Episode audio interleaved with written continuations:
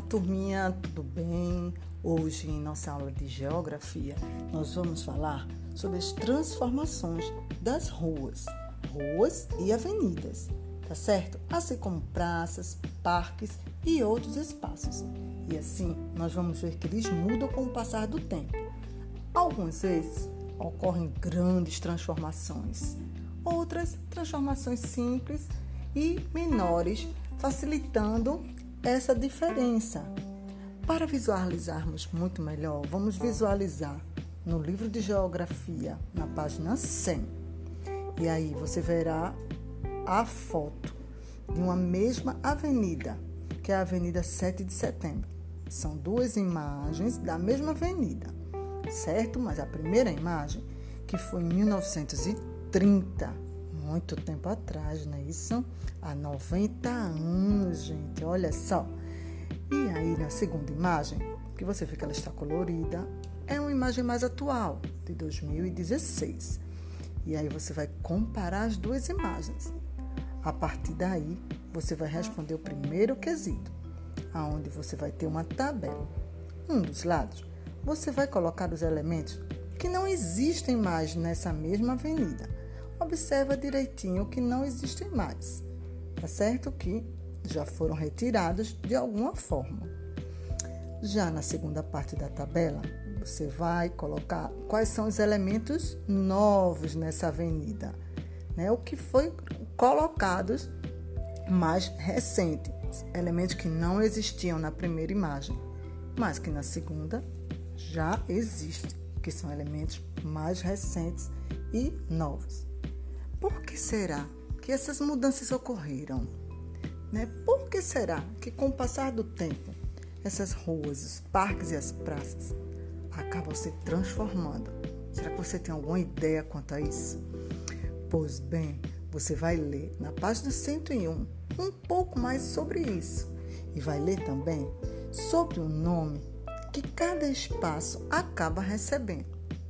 E aí nós sabemos que as ruas, as praças e parques, eles possuem nomes, não é isso? Para poder ser identificado. Isso faz parte do endereço das construções. Isso mesmo. Às vezes, esses nomes são dados para homenagear pessoas importantes no mundo, no seu país, no bairro. Alguns nomes que fazem referências a datas históricas como é o caso dessa avenida, na página 100, a Avenida 7 de Setembro. Olha que data histórica, um acontecimento histórico, na é verdade, está homenageando o que, quem sabe? Hum, isso mesmo, a independência do Brasil, em 7 de setembro. Olha que linda homenagem.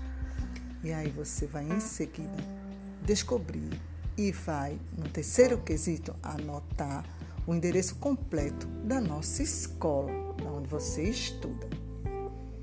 Sabemos que nossa escola possui duas unidades. Você vai colocar o endereço da unidade que você estuda, tá certo? Presta bem atenção. Assim como a avenida que você observou, 7 de setembro, você vai observar que a nossa escola, ela vai ficar em uma avenida. Hum, que avenida será essa?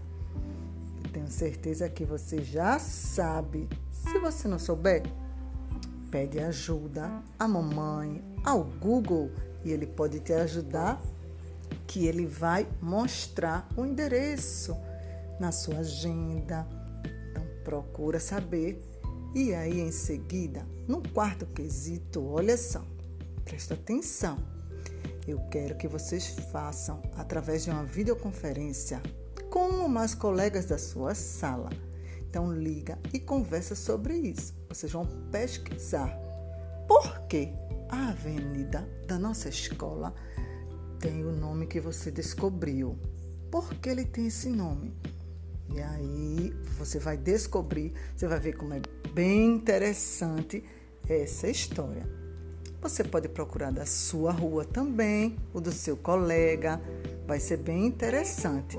Capricha na atividade. Lê bem direitinho e não esquece de mandar o registro. Beijo, meus amores.